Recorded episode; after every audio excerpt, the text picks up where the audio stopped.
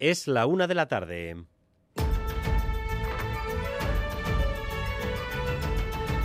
Crónica de Euskadi con Dani Álvarez. A Rachaldeón, el PSOE y Junts han alcanzado un acuerdo para la investidura y la nueva legislatura en las Cortes, después de muchos días de intriga. Un acuerdo que ambas partes consideran histórico. Pedro Sánchez, por tanto, volverá a ser el presidente del gobierno. Madrid y Sarobaza, Rachaldeón. A Rachaldeón, vaya acuerdo histórico para resolver el conflicto en Cataluña. Así lo recoge el texto. Con el acuerdo cerrado y firmado, Sánchez ya tiene el sí de Junts para su investidura y su apoyo para la estabilidad de la legislatura. A cambio, los socialistas aceptarán la ley de amnistía que cubre a toda la gente relacionada con el proceso desde el 2014. El texto de la ley aún no se conoce, el resto de grupos tiene que revisarla y dar su visto bueno. La intención es registrar la ley cuanto antes para poder celebrar el pleno de investidura de Sánchez la semana que viene. La fecha podría anunciarla mañana mismo la presidenta de la Cámara. El acuerdo lo ha presentado el negociador del PSOE, Santos Cerdán. Desde Bruselas, a las dos también comparecerá Carlas Puigdemont. Un acuerdo que parece un pacto de discrepancias pactadas, porque en él se recoge todo en lo que no están de acuerdo. Pero queda aún una última incógnita. ¿Qué pasa entre el PNV y el PSOE? No han cerrado su pacto y fuentes del PNV repiten que de momento todas las opciones están abiertas. Al Navarro Santos Cerdán le han preguntado en su rueda de prensa, él, dicho, él ha dicho que confía en que haya acuerdo en breve. Respecto al PNV, pues yo tengo la confianza, que estoy seguro que si no está cerrado estará a punto de cerrarse. Ha dicho eso, espera que en breve se cierre. La localidad de Zarauz se ha concentrado este mediodía para condenar el asesinato de Iván Iyarramendi a manos de Hamas y para compartir el dolor de la familia, que recibió ayer la confirmación del asesinato en circunstancias brutales tras un mes entero de incertidumbre. Desde Zarauz, Eder Menchaca, adelante. Sí, durante ese largo mes muchos vecinos nos han contado mantenían la esperanza. Hoy se ha rendido un emotivo homenaje en absoluto silencio en recuerdo de Iván Iyarramendi. Muchos de los aquí presentes conocían a sus allegados y se han acercado hoy aquí en solidaridad con ellos. También presente la representación del ayuntamiento, el alcalde Xavier Churruca ha condenado el ataque que causó la muerte de Iyarramendi y ha mostrado su pésame y solidaridad familiares en nombre de todo el ayuntamiento. También hemos hablado con los zaraustarras aquí presentes. Ni pensar de que iban, iban a estar muertos. La esperanza era esa, que estuvieran secuestrados y que el gobierno vasco o el gobierno español hiciera algo y solían venir aquí a pasar el verano, generalmente. Sí, porque la esperanza es lo último que se pierde aquí, lo último. Ahora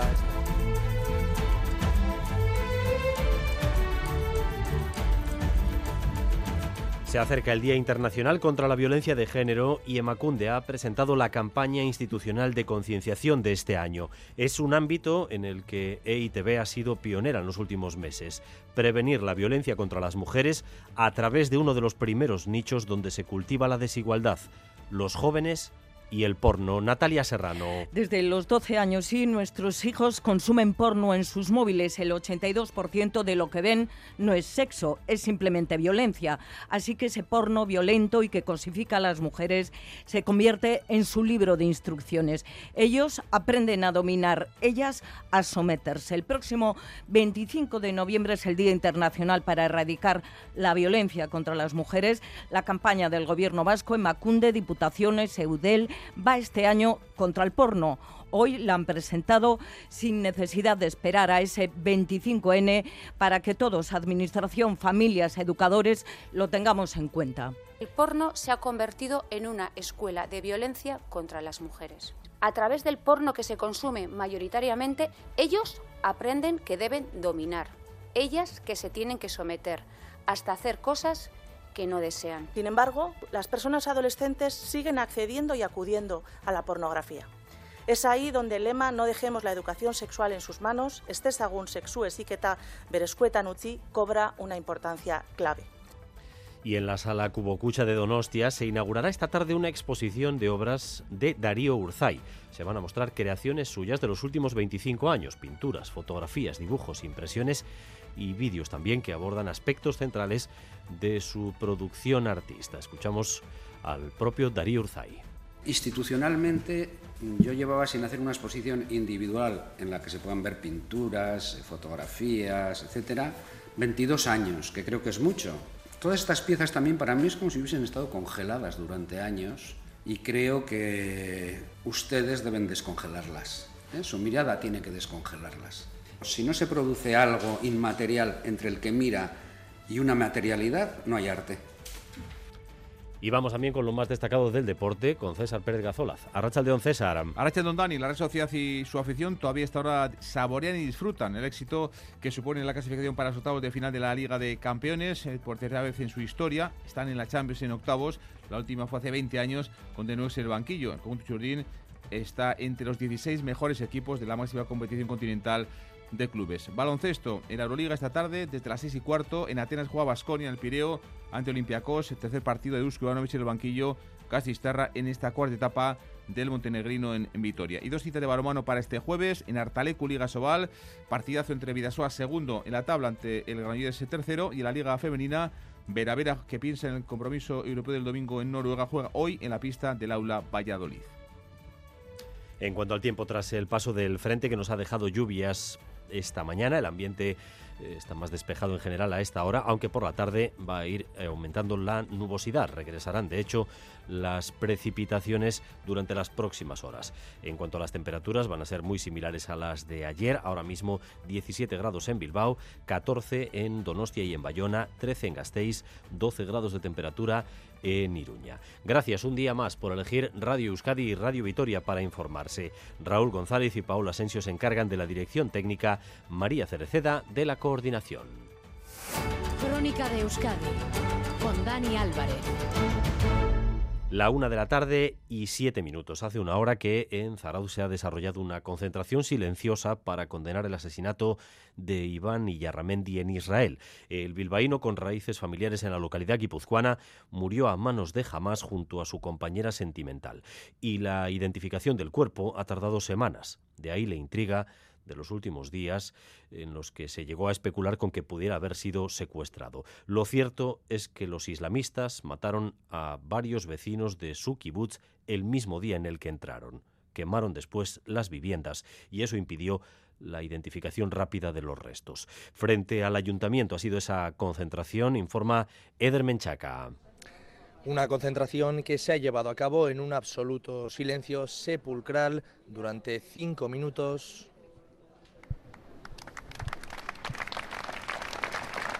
interrumpido por los aplausos de decenas de personas concentradas, entre ellos vecinos, amigos, conocidos de allegados que creían, esperaban que Iván estuviera con vida, que creían que su pareja e Iván permanecían secuestrados, han mantenido la esperanza, como decimos, durante este largo mes. Escuchamos.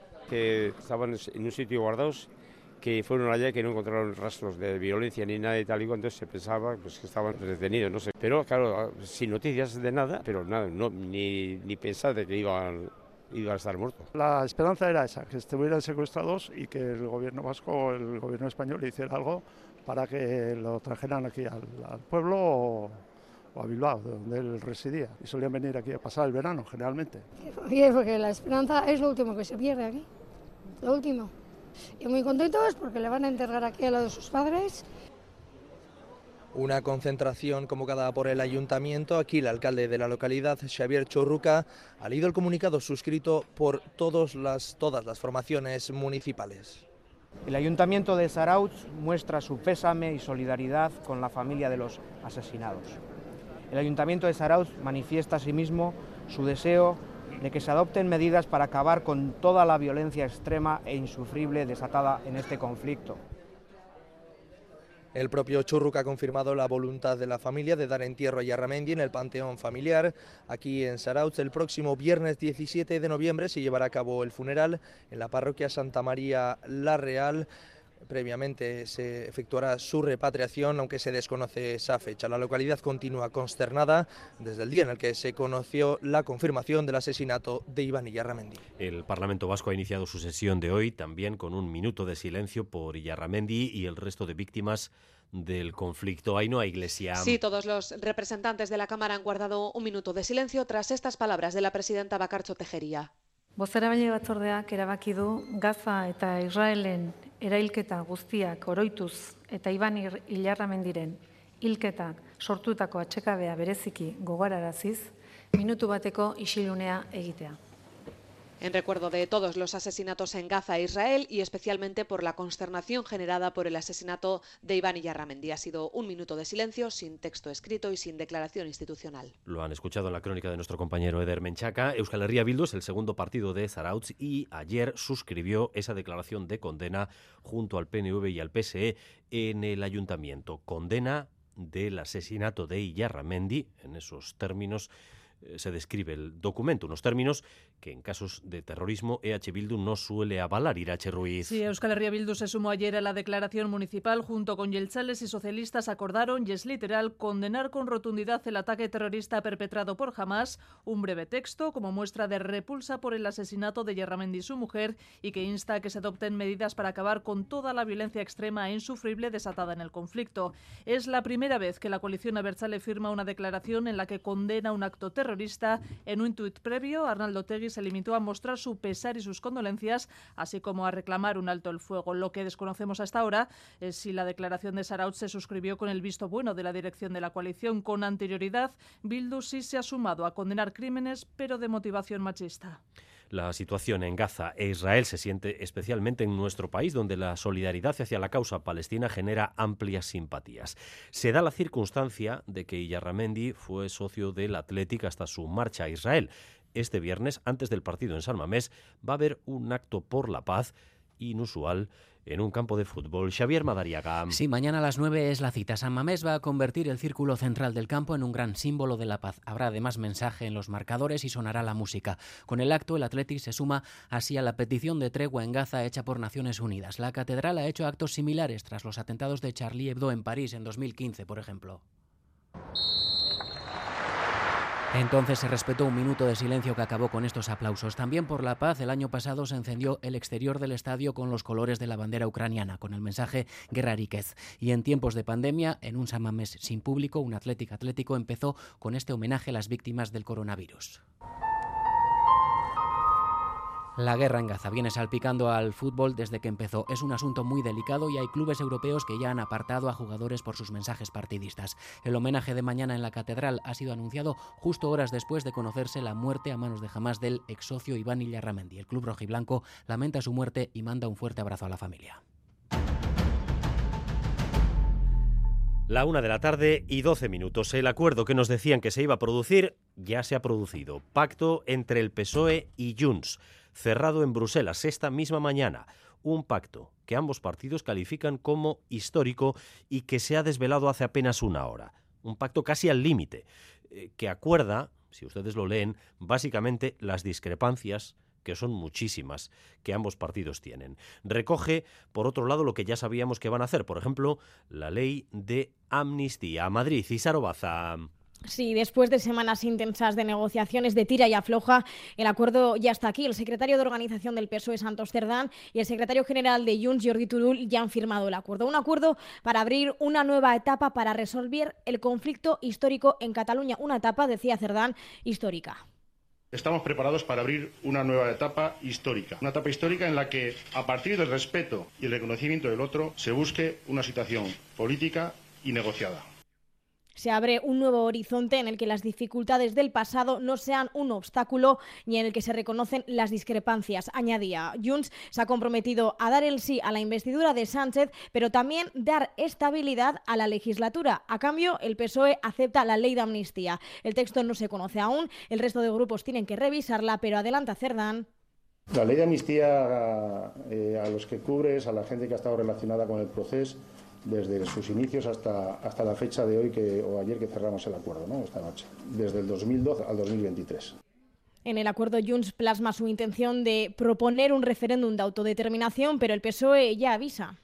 Y nosotros todo lo que hagamos se hará dentro de la Constitución. Esa ha sido nuestra línea roja y saben que cualquier cosa que se hablara sobre el referéndum, nosotros nos hemos limitado a la Constitución. El acuerdo también incluye una mesa de diálogo para tratar el reconocimiento de Cataluña como nación y también el referéndum. Cerrado el acuerdo con Junts, la intención de Moncloa es celebrar la investidura de Sánchez a principios de la semana que viene. Seguramente la presidenta de la Cámara convocará mañana el Pleno. El negociador del PSOE con Junts, el navarro Santos Cerdán, ha hablado desde Bruselas, ya lo han oído con diplomacia máxima para tratar de no incomodar a nadie. En Bruselas va a hablar también el otro protagonista, Carles Puigdemont, aproximadamente a las 2 de la tarde. Se supone que con este pacto PSOE-Junts ya podemos dar por hecha la investidura y quizás una legislatura larga, tal y como dicen fuentes socialistas. Pero falta algo importante. ¿Qué pasa con la negociación PNV-PSOE? El PNV fue el grupo que dio el sí a la investidura en la anterior legislatura. Ahora son necesarios más síes, pero el del PNV todavía no está sobre la mesa. Solo tenemos silencio, aunque Sabin Echea insiste en que todas las opciones son posibles. Isaro.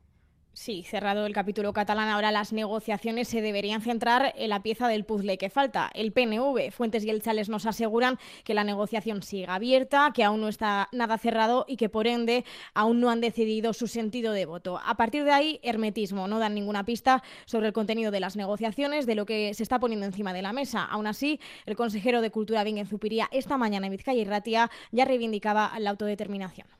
Autogobernu oso hori lortzea. Eta hori eskatu behar dugu behin eta berriro.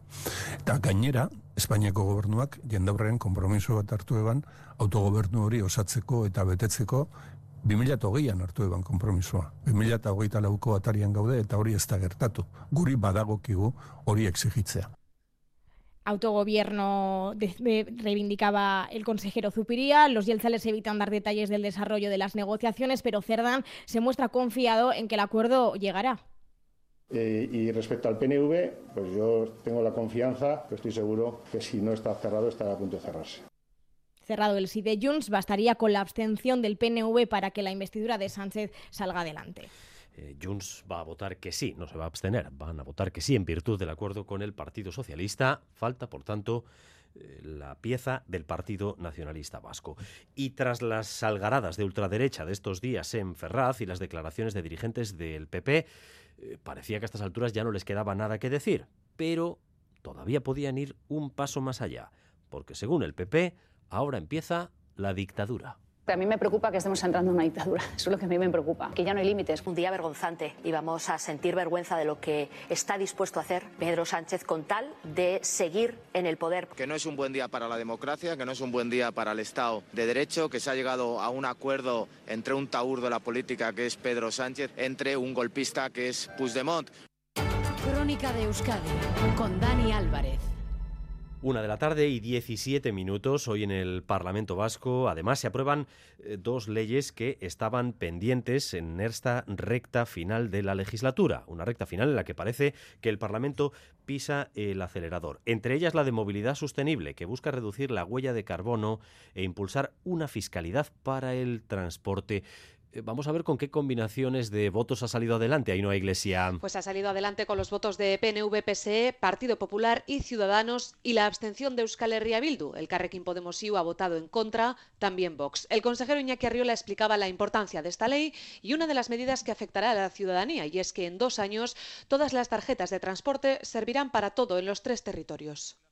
El fin que nos proponemos con esta norma es reducir la huella de carbono y avanzar hacia un sistema de transporte intermodal que priorice el acceso de las personas al transporte público. Entre las medidas más destacables se incluye también un plazo de dos años para que los títulos de transporte existentes sean plenamente interoperables en todos los modos de transporte de la comunidad autónoma. Y esta ley recoge la opción de que diputaciones y ayuntamientos tomen medidas fiscales que premien o castiguen en función del nivel de contaminación de un medio de transporte, con tasas o bonificaciones. Además, esta mañana se ha aprobado también la ley de estadística, una norma más bien técnica que ha salido adelante por unanimidad. Una y 19 minutos de la tarde. La inteligencia artificial se emplea cada vez en más ámbitos, en industria, en salud, en energía, en movilidad, hasta en comunicación. Fíjense de lo que es capaz la inteligencia artificial puede poner a cualquiera a hablar idiomas que desconoce. A mí mismo, por ejemplo. Dedicata all'innovazione in Euskadi, une journée dédiée à la durabilité et à l'intelligence artificielle. Tables, debates, practical cases, es un montaje hecho con inteligencia artificial, poniendo en mi voz frases en italiano, en francés, en inglés, en japonés idiomas que, que no domino. La inteligencia artificial tiene riesgos, pero presenta muchísimas oportunidades si se emplea bien. La semana pasada, en un encuentro empresarial en Zamudio o ayer mismo en un acto de Innovasque, conocimos casos concretos en los que su aplicación mejora y hace más efectivos los procesos de las empresas vascas. Irene Barañano. Es posible gracias a que la inteligencia artificial ya no exige programación, es capaz de entender el lenguaje natural de las personas. Aritz Galdós es consultor tecnológico en LKS Next. Ahora las empresas trabajaban con datos, textos, etiquetas, claves. Eh, en este caso, pues bueno, con viva voz o con texto normal, pues podemos pedirle ayuda y el sistema es capaz de buscar la ayuda adecuada y generarnos a su vez una respuesta en forma de texto comprensible.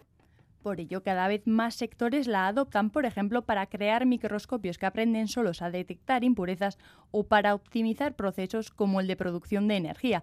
La ONCE también la utiliza para gestionar los puestos de trabajo. Las ventajas trabaja durante la noche y tiene en cuenta las, particulares las particularidades de cada vendedor y del trayecto. Aitor Moreno es responsable de inteligencia artificial y computación cuántica de Ibermática lo que antes estas personas tardaban horas, pues ahora el sistema lo hace en minutos. Pero claro, eso también impacta a los vendedores. No es lo mismo avisar a un vendedor a las 12 del mediodía que tiene que mover su puesto de trabajo que hacerlo a primera hora. Y luego también ese tiempo que un puesto de venta está vacío son cupones que no se venden un gran adelanto para la ONCE, como lo son los implantes cerebrales que permiten a personas ciegas tener percepciones visuales o chips que devuelven la movilidad a, a, personas con cuadriplegia. Ya hay empresas que los desarrollan gracias a la inteligencia artificial. Desde los 12 años, nuestros hijos e hijas consumen porno en sus móviles. El 82% de lo que ven eh, no es sexo, es violencia. Así que ese porno violento y que cosifica a las mujeres se convierte en su libro de instrucciones. Este próximo 25 de noviembre es el Día Internacional para erradicar la violencia contra las mujeres, esa violencia de la que les hablamos desgraciadamente tan a menudo. La campaña institucional en Euskadi este año va contra el porno. Natalia Serrano. Sí, no hace falta esperar a ese 25N para tomar en cuenta la alerta que nos lanza la campaña El porno, una escuela de violencia contra las mujeres. Los 12 años, sí, esa es la edad media, baja edad media, a la que los y las adolescentes vascos comienzan a consumir porno. Lo hacen en sus móviles y se ha expendido entre ellos, es decir, lo consumen de manera generalizada. La oferta es inmensa, es gratis y además está disponible en el móvil las 24 horas del día. El 88% de lo que ven es sexo violento. Contiene violencia física o verbal, pero siempre es contra las mujeres. Así que lo que aprenden, su referente, es este tipo de relación. Que el porno se ha convertido en una escuela de violencia contra las mujeres. Instituciones, familias y agentes educadores todas y todos podemos evitar que las y los jóvenes relacionen el sexo con la violencia, con la humillación de las mujeres, con la cosificación también de las mismas. Y en este punto, explicaba la consejera Melgosa, es cuando Administración, familias, educadores debemos intervenir para no dejar la educación sexual de nuestros y nuestras adolescentes en sus manos, en referencia al porno que ven en el móvil sobre todo y que les influye, porque les influye, el 33% reconoce que lo hace en sus relaciones sexuales. La educación afectivo-sexual es un derecho que no puede ser negado a las y los menores, pero el porno no está hecho para educar. No es la forma de educarles, nos dicen nuestras instituciones, tanto en esa campaña Gobierno Vasco en Macunde como Diputaciones y Eudel. El porno no es un libro de instrucciones. Vuelve el debate sobre la jornada continua o partida en los centros escolares, una discusión que ha resurgido tras la decisión del Gobierno de Navarra de aprobar por ley para el próximo curso la vuelta al horario partido. En la actualidad, el 70% de los centros tienen jornada hasta las 2 de la tarde. No hay cambios de momento en Álava, Vizcaya y Guipúzcoa. Aquí el horario se sigue prolongando hasta las 4, Blanca 10. La decisión del Ejecutivo Navarro responde a un informe de la OCDE que indica que con el horario partido se obtienen mejores resultados escolares, pero esto ha generado rechazo entre los sindicatos de profesores que apuntan que con esta postura se perjudica la conciliación familiar. Así lo han explicado en Boulevard de Radio Euskadi Jesús Martínez del Sindicato de Docentes AMPE. Si un niño entra a las 9 y sale a las 2, que sería, digamos, horario normal, si la familia lo requiere, puede continuar en el comedor y después en jornadas extraescolares. Desde Iniciativa Escola de Navarra, que apoya en el horario partido, Aitor Balbás ha señalado que la jornada intensiva es nefasta para las familias con menos recursos y además es negativo para el euskera. Es un modelo que es segregador y clasista, es catastrófico para el euskera, más horas de inmersión lingüística, más eh, posibilidades de, de dominio del idioma la representante de la Plataforma por la Jornada Continua de Euskadi ha manifestado que las escuelas no son un elemento para conciliar. Irene Escolar. Me rechina mucho es la idea de conciliación que tenemos. La conciliación familiar no es facilitar que los niños estén en una institución de siete y media de la mañana a cinco de la tarde. Para conciliar hay que exigir al Gobierno y empresas aporte económico y reducir jornadas que permitan pasar más tiempo con los hijos. La Real quiere evitar nuevos incidentes causados por aficiones rivales dentro del Real Arena, como sucedió ayer con los aficionados del Benfica, que lanzaron bengalas desde su tribuna elevada contra seguidores locales que estaban abajo. Para ello, se están planteando llevar la grada rival precisamente a la zona baja, aunque eso no parece convencer a todos. Ayer hubo cuatro detenidos en los incidentes causados en la ciudad, Aloña Verazam. Preocupación y desesperación, esas son las palabras que hoy se repiten en boca de todos los aficionados de la Real Sociedad. Por desgracia es así. La violencia en la sociedad pues se encauza ahora también en la política, también en el fútbol, entonces es un poco alarmante. Y podía haber pasado cualquier cosa. Gure lekua arriskutsua bihurtu da. Segurtasuna ez dago bermatuta. Ah, atzoko izan zen oso larria, oso oso larria. Tanto fuera como dentro del estadio se encararon los seguidores portugueses a los de la Real Sociedad, lanzaron hasta bengalas a las gradas familiares y alrededor de 100 personas tuvieron que abandonar el partido y los aficionados denuncian que pese a que solicitaron medidas, nadie actuó. Nosotros vamos fuera, nos cachean. ¿Y por qué a estos personajes que vienen y esto no les cachean y les dejan entrar bengalas y todo lo que les da la gana? Muy indignada en ese sentido. Junginen exigitzea seguridadekoei ezin zutela zer egin, zainei ere komentatu genien, esaten ziguten ezin zutela igo autorizazioa ez zutelako. Neri zuzena esan ziaten ezin zutela zera ibarroan.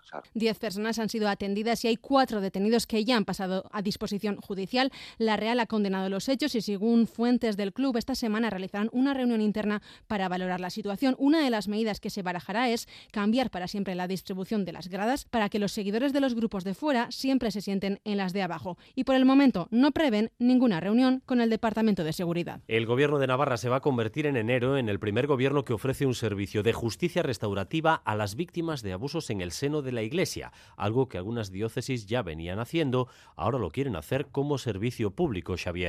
Sí, la iniciativa la está explicando la consejera de Interior en la sesión de control al gobierno que está siendo ahora mismo. Justicia restaurativa en Nafarroa para quienes sean reconocidas como víctimas de abusos sexuales en el seno de la Iglesia. Se ha trabajado en 26 casos, hay 55 posibles y 6 víctimas ya se les ha reconocido. En las próximas semanas eh, se rebasará la decena. 10 víctimas ya interesadas en esta ayuda que les brinda el gobierno navarro, que hoy hace el anuncio, pero es que un, lleva un equipo de facilitadores lleva ya trabajando en los procesos restaurativos de dos víctimas desde hace dos años. A partir de enero el servicio estará abierto para todo el que lo desee. La iniciativa tiene el aval del informe sobre abusos presentado por el defensor del pueblo español hace semanas. Gema Barona, directora del Instituto Vasco de Criminología, ha colaborado en la elaboración de ese informe. Para ella, que los gobiernos tomen la iniciativa es de servicio público, nada que ver con las iniciativas promovidas por la propia Iglesia. Lo que ha hecho la Iglesia lo han hecho algunas órdenes, ni siquiera dentro de la propia diócesis, lo ha hecho algunas órdenes y, y no hay una, no es un servicio público, no, no hay una igualdad de acceso para todas las personas ni tampoco puede garantizar esa, esa independencia. ¿no? Los gobiernos sí, sobre todo teniendo en cuenta que habrá víctimas que a la Iglesia no la quieren volver a ver ni en pintura. Esta noticia coincide precisamente con el relevo oficial en el arzobispado de Pamplona, donde han anunciado que el aragonés Florencio Roselló, sacerdote vinculado a la pastoral penitenciaria, va a ser el nuevo arzobispo de Pamplona, relevando a Francisco Pérez. Eh, les hemos preguntado si la Iglesia también apoya esta justicia restaurativa y han dicho que, eh, que ellos lo hicieron antes que nadie, Aritz Aguirre que van por delante. El arzobispado de Pamplona considera que la Iglesia ha empezado ese camino antes y que es pionera en la justicia restaurativa con las víctimas de abusos sexuales en el ámbito de la Iglesia. José Chovera, portavoz. Ojalá que todas las instituciones públicas puedan abrir esos procesos de justicia restaurativa escuchando a las víctimas, no solo la Iglesia Católica, sino el resto de las instituciones que componen la sociedad y buscan el bien común. Francisco Pérez culmina 16 años dirigiendo el arzobispado de Pamplona, pedía perdón por los fallos que haya cometido, pero preguntándole expresamente por el tema de los abusos sexuales, considera que en ese tema ha obrado correctamente. he dejado llevar por buenos asesores y se ha ido haciendo según las indicaciones del Papa Francisco y de la Conferencia Episcopal en comunión con... Le sustituirá como arzobispo de Pamplona el sacerdote de Teruel, Florencio Roselló. Ya lo han oído, una y media de la tarde, seguimos aquí en Radio Euskadi, en esta crónica de Euskadi.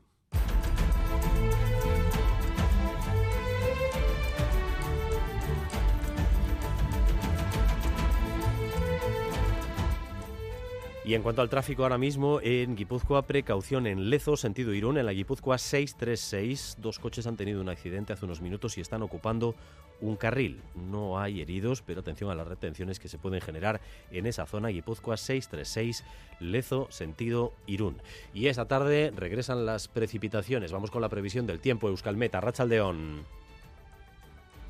Caixo Arrachaldeón, durante las próximas horas eh, seguiremos con nubes y claros. Cuanto más al sur los claros serán más amplios, ambiente así que más soleado y a partir de media tarde la nubosidad irá en aumento, tenderá a nublarse, pero salvo algunas gotas o algún chubasco que se puede producir al final del día en el norte, especialmente la costa, en general esta tarde no esperamos lluvia. El viento va a soplar del oeste y las temperaturas máximas se quedarán eh, sobre los 16 o 17 grados en la vertiente cantábrica y por debajo de los 15 eh, grados en la mitad sur. Por tanto, ambiente tranquilo esta tarde con más nubosidad a partir de media tarde. Y a partir de las 2 y cuarto aquí en Radio Euskadi, Quirol al día, la información deportiva de la mano de César Pérez Gazolaz, que ahora viene con las principales noticias como adelanto. Adelante, César. Ahora Don Dani, pues la Real Sociedad y su afición todavía esta hora saborea y disfruta el éxito que supone esa clasificación para los octavos de final de la Champions por tercera vez en su historia. La última fue hace 20 años con Denuex, ahora es con Imanol en el banquillo el conjunto jurín lo ha conseguido, está entre los 16 mejores equipos de la Liga de Campeones de la, de la Copa de Europa. Miguel Miquel Merino, el jugador navarro de, de la Real, habla de sueño cumplido. Por supuesto que es como un sueño, pero al mismo tiempo es por lo que peleamos, es por lo que entrenamos cada día, por lo que jugamos, por estar con los mejores, competir como los mejores, lo estamos haciendo, ser conscientes de que, de que es algo increíble, que es un sueño que estamos viviendo, pero que es lo que queremos, es a lo que aspiramos y tenemos que seguir currando para, para mejorar aún. Y en la Copa de la Reina, después de que ayer Eibar y Osasuna cayeran eliminados en tercera ronda y la Alaves Gloriosa se, clasificase para, para, octavos, hoy en Granada el Athletic va a buscar el pase a los eh, eh, siguiente ronda, a octavos de final en los nuevos Cármenes. Las rojiblancas que la temporada pasada llegaron a semifinales quieren también este año seguir superando eliminatorias. David Aznar es el técnico del Athletic femenino con mucha ilusión, ¿no? Es una competición que, que, nos ilusiona. Al final, en este club, tanto en el masculino como en el femenino, es una competición que vivimos muy intensamente y, vamos con muchas ganas a esta primera eliminatoria a las 8 Granada Athletic. En Euroliga hablamos de baloncesto. Esta tarde desde las 6 y cuarto juega Basconia. Lo hace en el Pireo ante Olympiacos. Tercer partido de Dusko en el banquillo. Gastistarra en esta cuarta etapa del Montenegrino en Vitoria. Va a buscar en el conjunto vasconista repetir la victoria en el estreno del Montenegrino cuando fue el pasado viernes cuando se imponía ante el Partizan en, en Vitoria. Dusko Ivanovic. Pero sobre todo en defensa creo que esto tiene que ser nuestro punto punto de partida y, de una defensa buena, tener eh, opciones para tener canastas fáciles en transición. Esto es primero que tenemos que hacerlo. 6 y cuarto en el Pireo, Olympiacos en Basconia. Y dos citas de balomano para este jueves en Artalecu, Liga Sobal, partidazo entre Vidasoa, eh, segundo clasificado, el equipo Irundarra, ante el Granollers, eh, tercero en la clasificación. Jacobo Cuétara, técnico de Vidasoa, habla de lo que puede ser esta tarde el mejor partido posible para ver en la Liga Sobal de balonmano el mejor partido que se puede ver de balonmano en la Liga Sobal, de, igualdad, de, balonmano, de lucha estratégica y ya no solo ahora, sino en las últimas, en las últimas temporadas.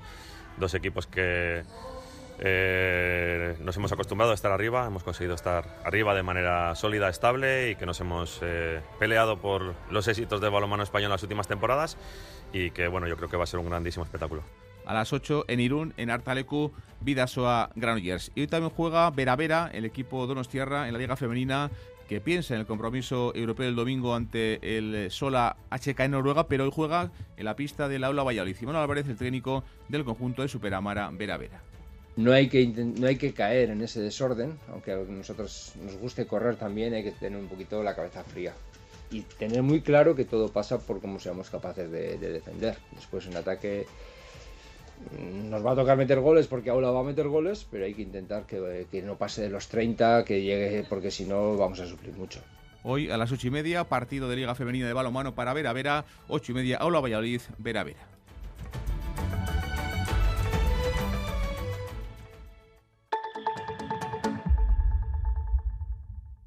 Llega el sorteo 11 del 11 de la 11. El sorteo que más da. Espera, espera, espera. Otra vez. ¿Cómo que qué más da? ¿Qué más te dará a ti? Que son 11 millones. Vamos a ver si así se entiende.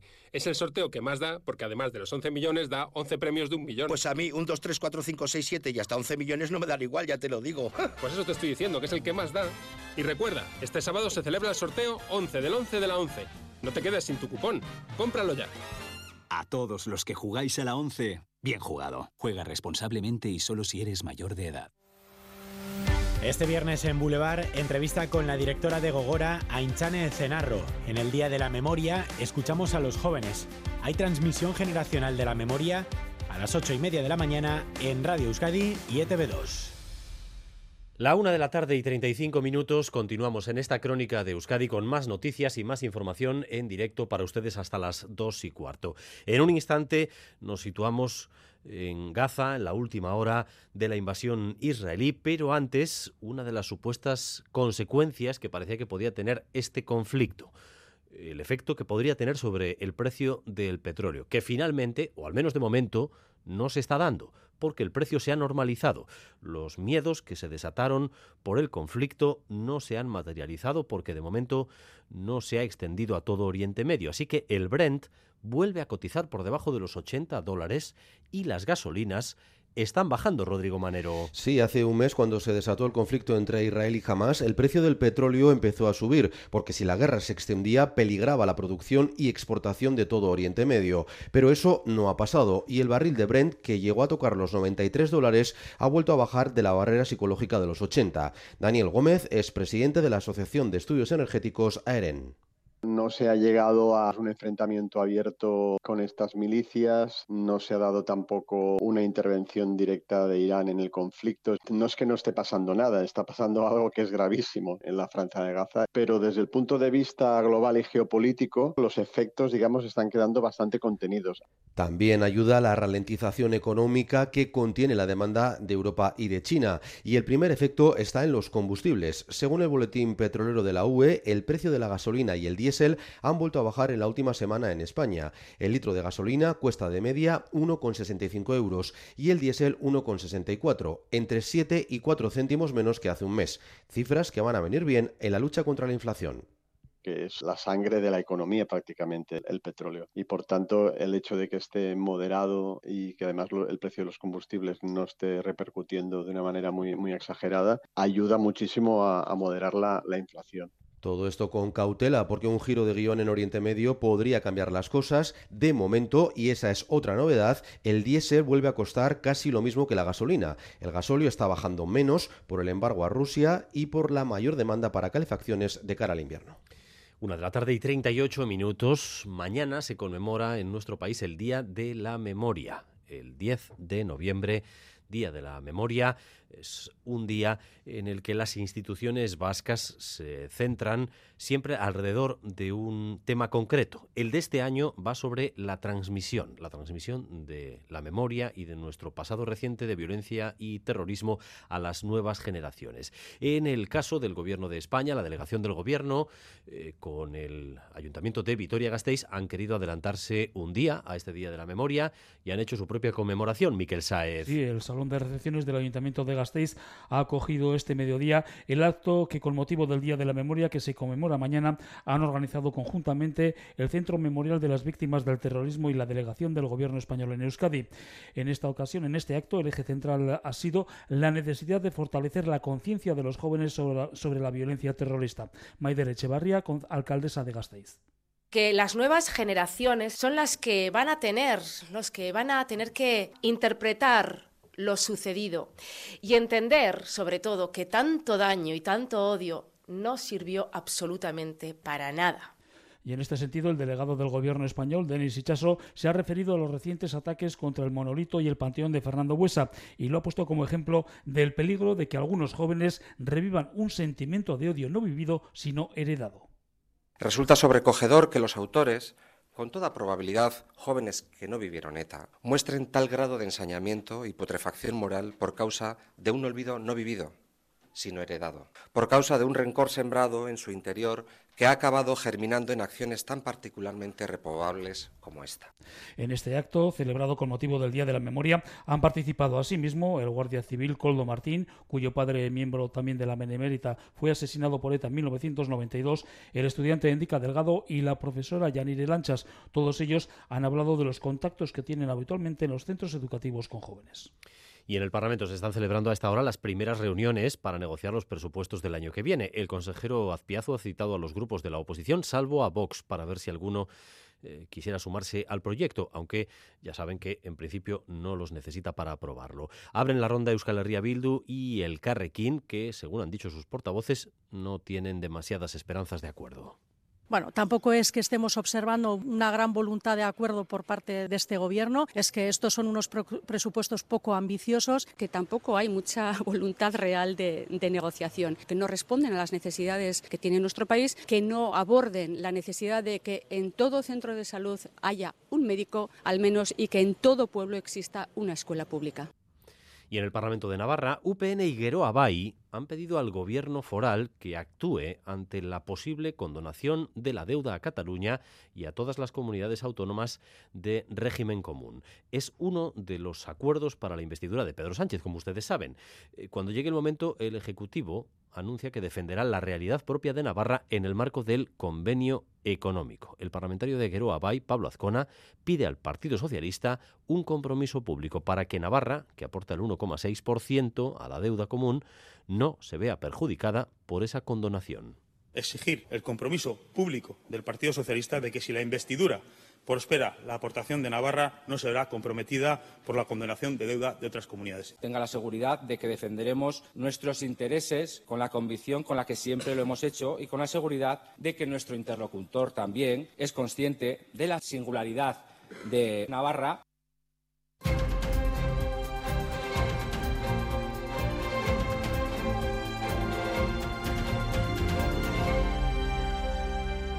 Una de la tarde y 42 minutos sobre la situación en Gaza y cómo hacer que la ayuda humanitaria pueda llegar a los palestinos. Hoy se celebra una conferencia en París con la presencia de delegaciones de varias decenas de países. Vamos a ver qué bases tiene esa conferencia y si nos da alguna esperanza de que la situación humanitaria mejore. Óscar Pérez. Sí, se habla allí, por ejemplo, de la posibilidad de mandar ayuda por barco a la franja y en ese contexto, además, el presidente francés ha hablado esta mañana de la necesidad de que se apliquen ya pausas humanitarias e incluso ha mencionado un alto el fuego. En el Elíseo se encuentra nuestro corresponsal en París, Iñaki Esnal. Cuéntanos a Racha León. A Racha León es la primera vez que el presidente Emmanuel Macron pide el alto al fuego en Gaza. Dans l'immédiat, c'est à la protection des civils qu'il nous faut travailler. Il faut pour cela une pause humanitaire très rapide et il nous faut œuvrer à un cessez-le-feu. Celui-ci doit pouvoir devenir posible. Hasta ahora Macron se había limitado a pedir una tregua humanitaria, se posiciona sin más neutral, aunque insiste en que Israel tiene derecho a defenderse. En la conferencia humanitaria de París participan representantes de Naciones Unidas y países como Jordania y Egipto. El Elíseo ha pedido resultados concretos. Aquí se habla de abrir corredores humanitarios por mar y aire, por ejemplo, para acoger a heridos y de aumentar la financiación para la población civil palestina. En este sentido, Francia ha anunciado que incrementará su ayuda hasta los 100 millones de euros anuales. Pese a los esfuerzos del Elíseo, la conferencia humanitaria ha generado cierto escepticismo, sobre todo por la ausencia de representantes israelíes. El ejército de Israel sigue combatiendo con los milicianos de Hamas ya dentro de las calles de la ciudad de Gaza, mientras en Qatar se busca algún tipo de acuerdo que permita una pausa humanitaria, Óscar. Sí, ahora mismo Gaza está inmersa en otra de esas ventanas que abre el ejército de Israel durante unas horas para que salgan los palestinos del norte de la franja. Hablamos ya con Jerusalén. Miquel estarán a León. Bueno, se repite esa imagen de los últimos días. Miquel, Israel para los bombardeos durante unas horas y decenas de miles de gazatíes están ya huyendo ahora mismo hacia el sur. Exacto, Israel para los bombardeos eh, en esa zona concreta de, la carretera de Saladino y una vez más se repite esa imagen de, yo diría que miles o al menos eh, cientos de, civiles que huyen del norte aprovechando esta, esta ventana, salen con lo opuesto, eh, tienen que realizar el, trayecto a pie, muchos llevan pañuelos blancos en la mano eh, y hay que decir que los israelíes eh, denominan a, esta, a estas ventanas, las denominan como corredor humanitario, mientras que jamás denuncia que es un traslado forzoso de población e incluso acusa a Naciones Unidas de, estar cooperando con el ejército para vaciar el norte de, la franja de, de palestinos. En el otro territorio palestino, Miquel, la violencia continúa. En las últimas horas han muerto otros nueve palestinos en Cisjordania, eh, fallecimientos derivados de operaciones del ejército israelí, en este caso en Jenin. Sí, la verdad es que el campo de refugiados de Jenin se ha convertido hoy en, una auténtica zona de, batalla con una incursión, vamos, de primer nivel del ejército israelí. Y, la verdad es que eh, cada día que pasa sobre todo desde, desde, el 7 de octubre, la temperatura crece en Cisjordania, por un lado por estas operaciones militares eh, y por otro lado también por la violencia extrema que están, están teniendo ahora mismo los colonos, que son los que se han tomado auténtica justicia por, por su mano y están llenando el vacío que dejan pues todas las fuerzas de seguridad que, que están destinadas ahora al frente norte y al frente sur. Se podría decir que se han convertido en una especie de, de reemplazo ¿no? para, para, para, para estas fuerzas regulares y son los que tienen el mismo control y tienen encerrados a las aldeas palestinas en, diferentes puntos. Jenin es sin duda alguna el más caliente, aquí no, aquí ha sido el ejército que ha entrado con todo y una vez más pues eh, ese campo de refugiados se ha convertido en una línea de combate. Eh, ¿Ves que pueda rebajarse la tensión de, algún modo? En los últimos días se ha alejado eh, ese fantasma, comentábamos antes, de, la posible extensión del conflicto a otras zonas de, de Oriente Medio, pero en el caso de los palestinos, desde luego, la situación no ha mejorado nada. No, al contrario, la situación eh, ha empeorado, pero hay que tener en cuenta, Dani, que eh, los eh, ministros responsables de gestionar la situación en los territorios ocupados son colonos radicales, de del grupo más extremista que hay dentro de las, de las colonias. El ministro de Seguridad Nacional, el ministro de Finanzas, son personas que además de vivir en las colonias forman parte de grupos radicales los que están ahora mismo gestionando este auténtico desastre, esta auténtica olla presión que ahora mismo es Cisjordania y por lo tanto pues no podemos esperar que las cosas se vayan a relajar, sino todo lo contrario. Esto solamente va a ir a más y al final vamos a tener eh, pues eso, eh, choques eh, diarios, vamos a tener mucha más sangre y estamos ya en el año más sangriento de Cisjordania desde el año 2005. Miquel estarán como siempre, en directo para ustedes desde Israel. Saludos, Miquel. Saludos, Agur. Una y 47. Vamos a cruzar el Atlántico, Óscar. Estamos a 10 días de que se celebre en Argentina la segunda vuelta de las presidenciales. Y ha saltado allí un caso de escuchas a políticos, jueces y otras personalidades. Pues sí, tiene incluso a su propio excomisario de policía que espió a periodistas, políticos, jueces, incluso al presidente del país, Alberto Fernández. No se apellida Villarejo, se apellida Zancheta. Ariel Pedro Zancheta es su nombre. Vamos a conocer más detalles. Buenos Aires, desde allí nos informa Iñaki Aramayo, Arrachaldeón. Arracha León. En medio de la campaña electoral para la segunda vuelta, la justicia argentina reveló la existencia de una red de espionaje ilegal sobre los poderes ejecutivo y judicial, periodistas y empresarios, financiado presuntamente por funcionarios kirchneristas. El dictamen de la Fiscalía destaca la existencia de miles de objetivos espiados de forma ilegal que abarcan desde el presidente Alberto Fernández y parte de su gabinete a opositores como el ultraderechista Javier Milei. La revelación del fiscal se desprende de otra causa por espionaje y suplantación de identidad a jueces de la Corte Suprema, en la que el principal imputado es el ex oficial de inteligencia Ariel Sancheta, detenido en junio. Se encontraron en su poder unos 1.200 informes en ordenadores y teléfonos móviles. Las pericias informáticas revelan conversaciones en las que Sancheta ofrece chats entre un funcionario de esta capital y un asesor del presidente del Supremo a un diputado oficialista. También habrían recibido pedidos de espionaje de un vocero cercano al legislador Máximo Kirchner, hijo de la vicepresidenta Cristina Fernández. La investigación judicial continúa a la espera de más pruebas que podrían llevar a otros allanamientos y al pedido para volver a indagar a Sancheta ya procesado por espiar a los jueces de la Corte. Mientras tanto, y a 10 días para la segunda vuelta, las encuestas marcan paridad entre el peronista ministro de Economía, Sergio Massa, y el liberal Javier Milei. Habrá que ver si este caso de espionaje perjudica al oficialismo o si finalmente logrará imponerse como lo hizo en la primera vuelta.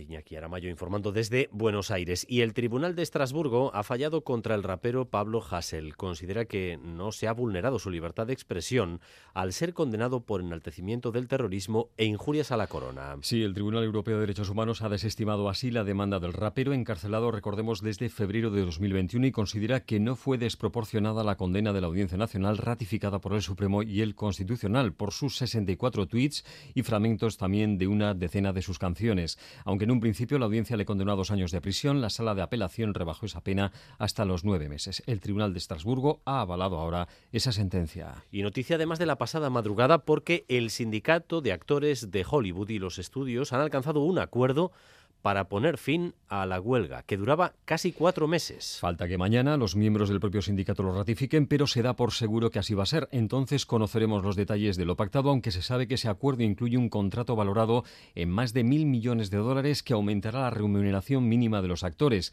Tendrá disposiciones también sin precedentes, dicen, de cara a proteger su imagen ante las amenazas de la inteligencia artificial.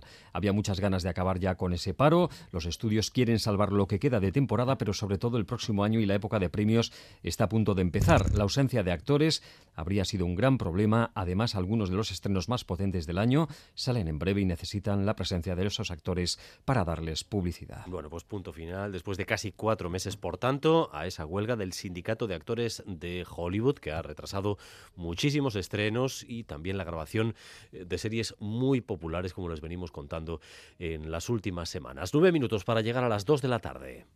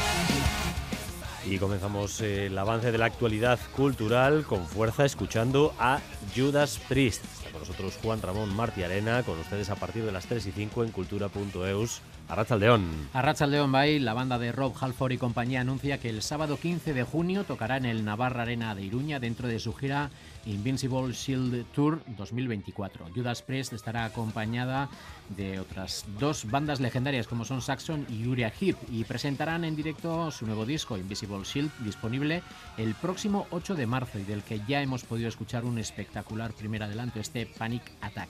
La venta de entradas, atención, se pone en marcha la semana que viene, el martes 14 a partir de las 12 del mediodía, solo en el portal madnesslive.es.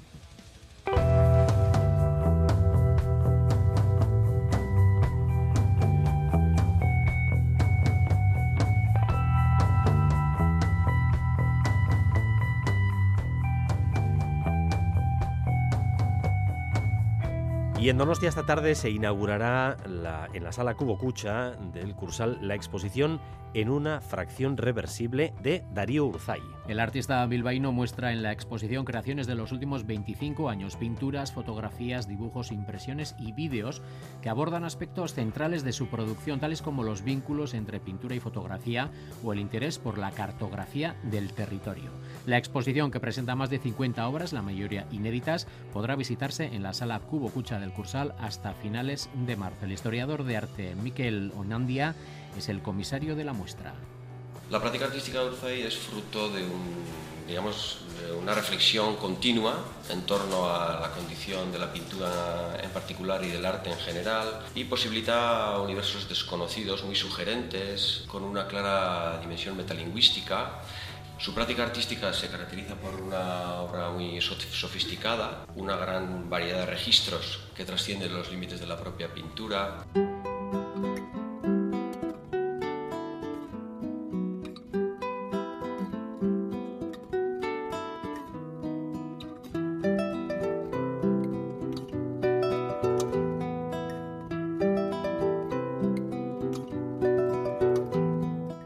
Siete películas de sello vasco forman parte de la sección oficial de cortos del Festival Cinebi. El Festival de Cortometraje y Documental de Bilbao comienza mañana con la gala de apertura del Teatro Arriaga, donde precisamente se proyectarán estos siete cortometrajes, que cuentan con la dirección de cuatro directores y cuatro directoras.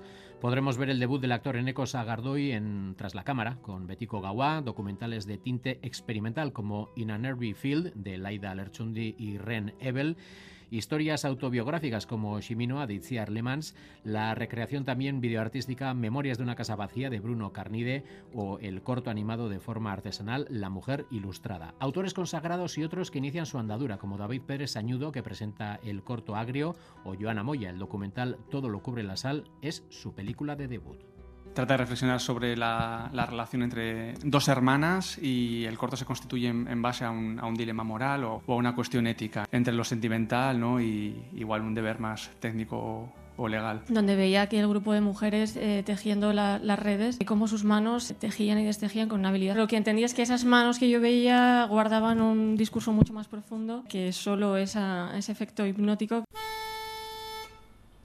Hombres, hombres, Hombres, hombres, hombres, hombres, hombres, hombres privilegios, prepotencia, petulancia. Anda, bájate del lindo, lindo, menosprecios, injusticias, coacciones, ninguneos, malos modos, acomodos. Anda, bájate del lindo, lindo, mis abusos, mis silencios. Y el Teatro Arriaga coge hoy el estreno de Machos en Flor, de Felipe Loza, la nueva producción de Pabellón 6. Se define como una comedia a ratos. Machos en Flor, dirigida y escrita por Felipe Roza, Loza, se centra en los machos que quieren ser mejores. Los personajes pertenecen a un círculo de hombres repartidos por diferentes ciudades. Estos círculos son asociaciones estables de varones que aspiran a ser igualitarios, huyendo de los mandatos del patriarcado. Se reúnen para reflexionar, criticarse y constituirse en grupo de apoyo para la transformación cultural feminista a la que aspiran, pero pasan desapercibidos, prefieren el silencio, un cambio sin ruido. Ellos se juntan, hablan, ríen y lloran y el público con ellos, o por lo menos esa es la intención. Felipe Loza. Ah, es como una especie de working progress esto nuestro de dejar de ser machitos y convertirnos en hombres igualitarios, participar de esa eh, transformación cultural que están llevando a cabo las chicas desde hace muchos años y con una tozudez de utópicas realistas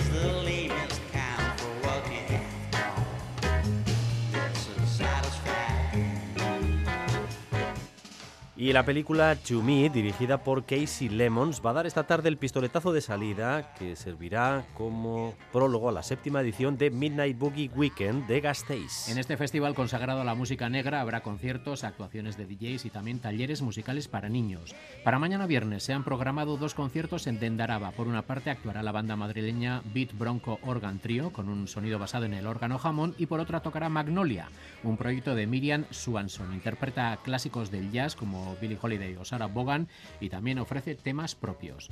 El sábado llega el plato fuerte de esta edición con los dos directos en Gel Dorado, el de los Limbos, que a quienes escuchamos de fondo, que tienen influencias muy directas con bandas sonoras de los años 60 y 70 y el directo de Titi Syndicate. Nos habla de este grupo Igu All Nighter, coordinador del evento. Son una banda que viene desde Portugal, desde Oporto concretamente, y son un trayazo de rhythm and blues y soul tremendos. Ya los hemos podido disfrutar en otra ocasión. estuvieron en la primera en la primera edición del Midnight Boogie Weekend y siete años después los volvemos a traer porque están en un momento de forma espectacular. Y bueno, estos ponen la casa patas arriba siempre.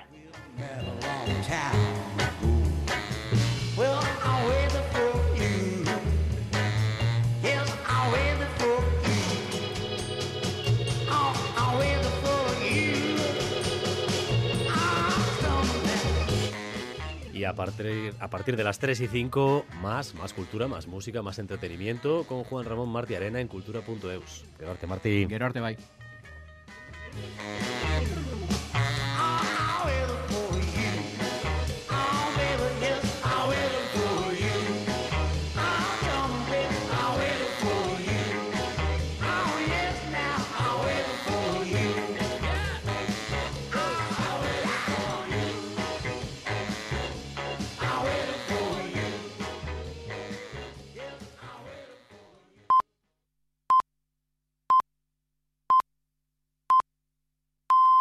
Son las 2 de la tarde.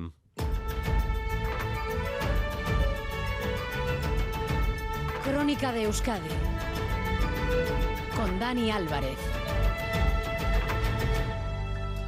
Gracias por continuar en nuestra compañía, gracias un día más por elegir Radio Euskadi y Radio Vitoria para informarse. El PSOE y Junts han alcanzado un acuerdo para la investidura y la nueva legislatura en las Cortes después de muchos días de intriga. Un acuerdo que ambas partes califican como histórico así al menos viene recogido en el documento que han difundido a los medios de comunicación. Un documento que más que un documento de pacto parece un documento que acuerda las diferencias que tienen, que son muchas. Sea como sea, Pedro Sánchez volverá a ser presidente del gobierno. Madrid y adelante. Sí, después de semanas intensas de negociaciones, de tira y afloja, el acuerdo ya está aquí. El secretario de organización del PSOE, Santos Cerdán, y el secretario general de Junts, Jordi Turul, ya han firmado el acuerdo. Un acuerdo para abrir una nueva etapa para resolver el conflicto en Cataluña. Una etapa, decía Cerdán, histórica.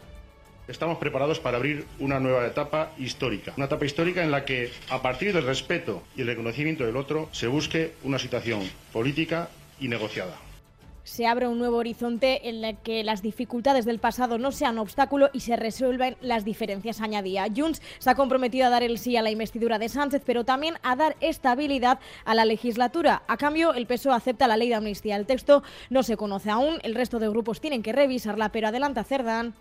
La ley de amnistía eh, a los que cubres, a la gente que ha estado relacionada con el proceso, desde sus inicios hasta, hasta la fecha de hoy que, o ayer que cerramos el acuerdo, ¿no? esta noche, desde el 2012 al 2023. En el texto del acuerdo, Junts plasma su intención de proponer un referéndum de autodeterminación, pero el PSOE ya avisa.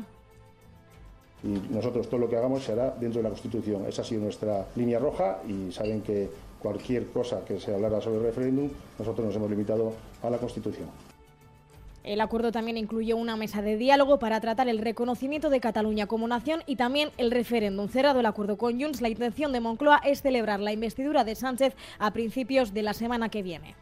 Santos Cerdán hablaba desde Bruselas, ya lo han oído, con diplomacia máxima para tratar de no incomodar a nadie. En Bruselas está previsto que de un momento a otro comparezca también la otra pata de este acuerdo, Carles Puigdemont como máximo responsable de Junts. Se supone que con este pacto PSOE-Junts podemos dar ya por hecha la investidura y quizás una legislatura larga, que es el propósito del PSOE de sumar y de otros partidos. Pero falta algo importante. ¿Qué pasa con la negociación PNV-PSOE? De momento no hay acuerdo, solo hay silencio. Sabine Echea insiste en que ahora mismo todas las opciones están sobre la mesa. Izaro. Eso es, cerrado el capítulo catalán, ahora las negociaciones se deberían centrar en la pieza del puzzle que falta. El PNV, Fuentes y el Chales nos aseguran que la negociación sigue abierta, que aún no está nada cerrado y que por ende aún no han decidido su sentido de voto. A partir de ahí, hermetismo, no da ninguna pista sobre el contenido de las negociaciones, de lo que se está poniendo encima de la mesa, pero el consejero de Cultura, Virgen Zupiría, esta mañana en Vizcaya y Ratia ya reivindicaba el autogobierno. Autogobernu oso hori lortzea. Eta hori eskatu behar dugu behin eta berriro. Eta gainera, Espainiako gobernuak jendaurren konpromiso bat hartu eban autogobernu hori osatzeko eta betetzeko 2008an hartu eban kompromisoa. 2008 lauko atarian gaude eta hori ez da gertatu. Guri badagokigu hori exigitzea. Los yelzales evitan dar detalles del desarrollo de las negociaciones, pero Cerdán se muestra confiado en que el acuerdo llegará. Eh, y respecto al PNV, pues yo tengo la confianza, que estoy seguro que si no está cerrado, estará a punto de cerrarse. Cerrado y atado el sí de Junts, bastaría con la abstención del PNV para que la investidura de Sánchez salga adelante.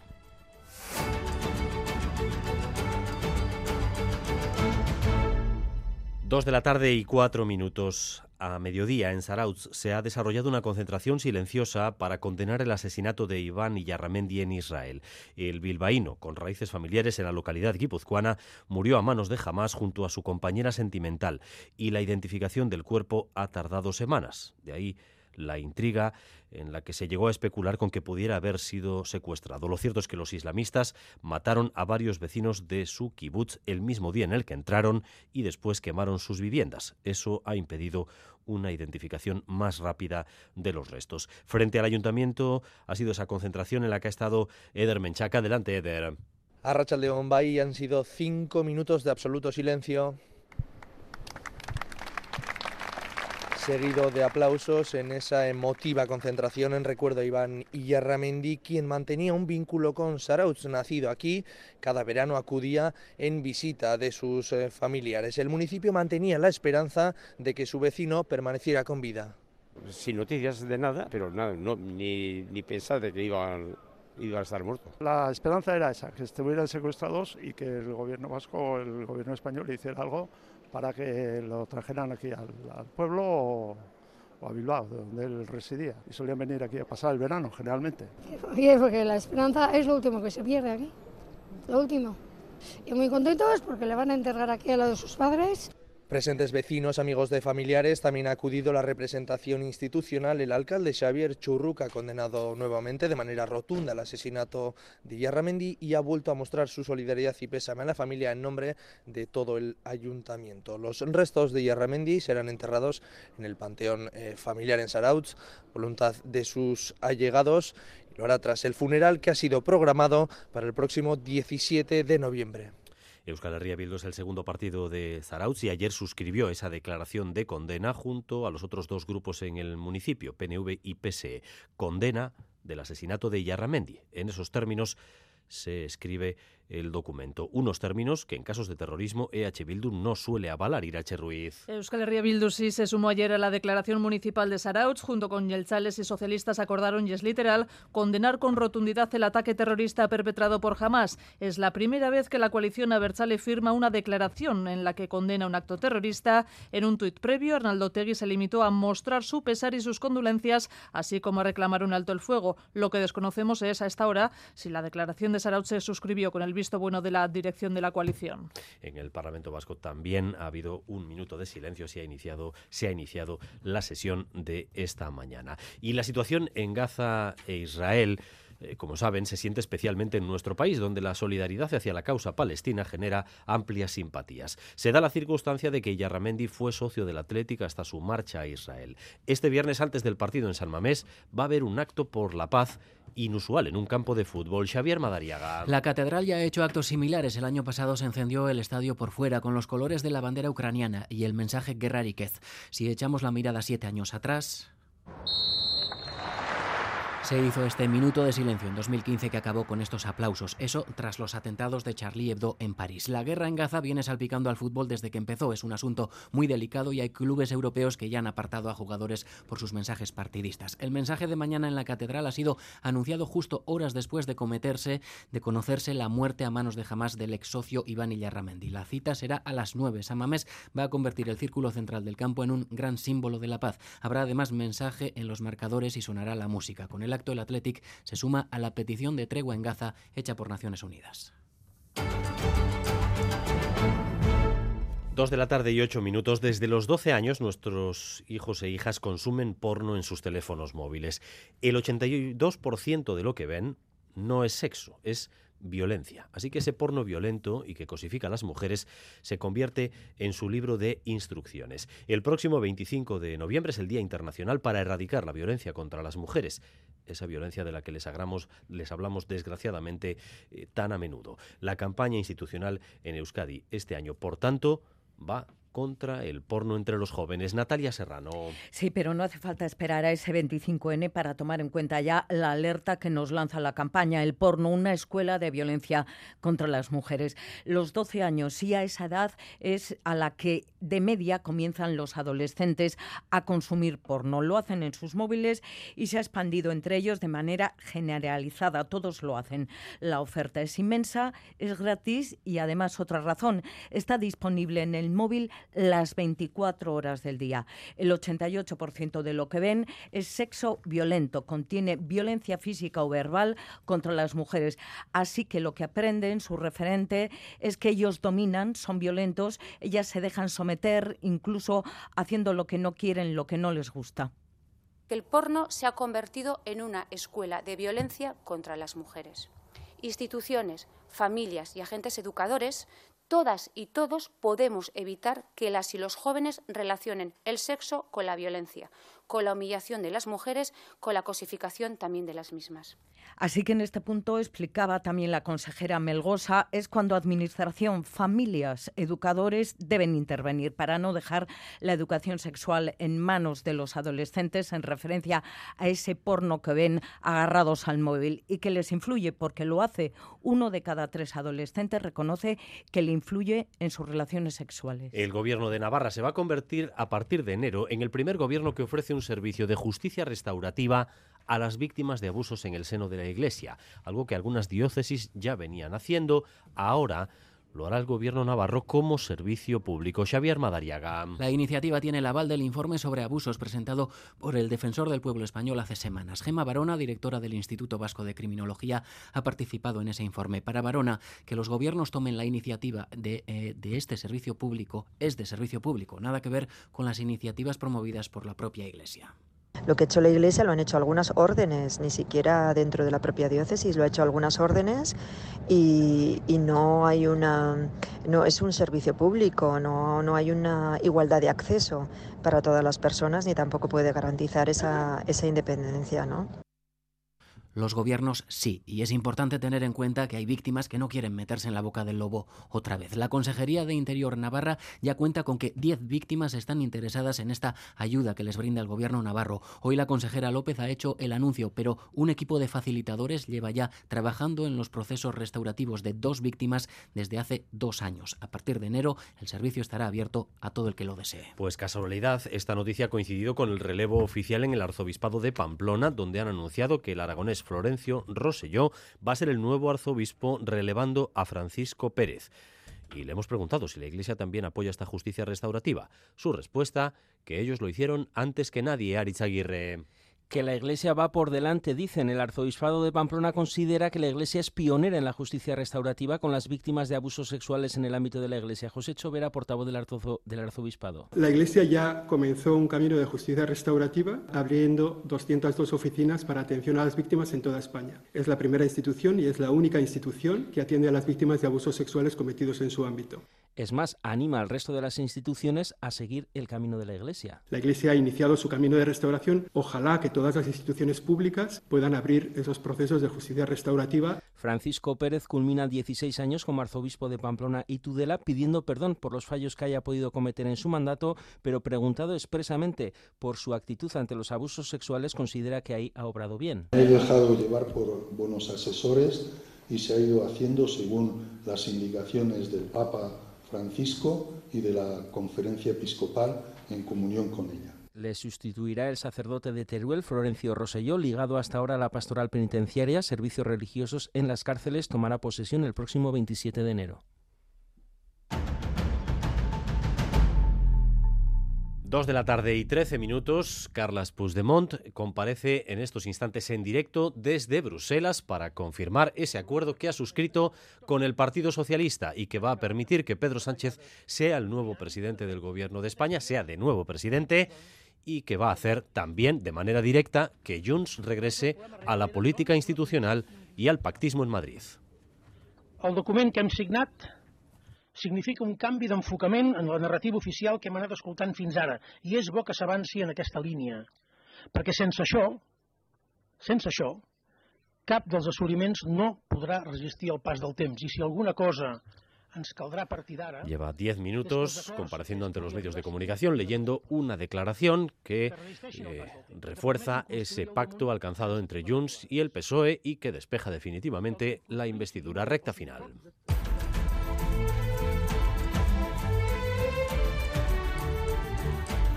Con la previsión del tiempo para las próximas horas. Euskalmeta, Rachaldeón. Caixo Rachaldeón, durante las próximas horas eh, seguiremos con nubes y claros. Cuanto más al sur los claros serán más amplios, ambiente así que más soleado y a partir de media tarde la nubosidad irá en aumento, tenderá a nublarse, pero salvo algunas gotas o algún chubasco que se puede producir al final del día en el norte, especialmente la costa, en general esta tarde no esperamos lluvia. El viento va a soplar del oeste y las temperaturas máximas se quedarán eh, sobre los 16 o 17 grados en la vertiente cantábrica y por debajo los 15 grados en la mitad sur. Por tanto, ambiente tranquilo esta tarde con más nubosidad a partir de media tarde. Y una última hora en el tráfico en Guipúzcoa, en Azcoitia, sentido Zumárraga, se ha producido un desprendimiento de piedras sobre la calzada. Precaución en ese punto, Guipúzcoa 631, Azcoitia, sentido Zumárraga, por un desprendimiento de piedras sobre la calzada. Hasta aquí esta crónica de Euskadi.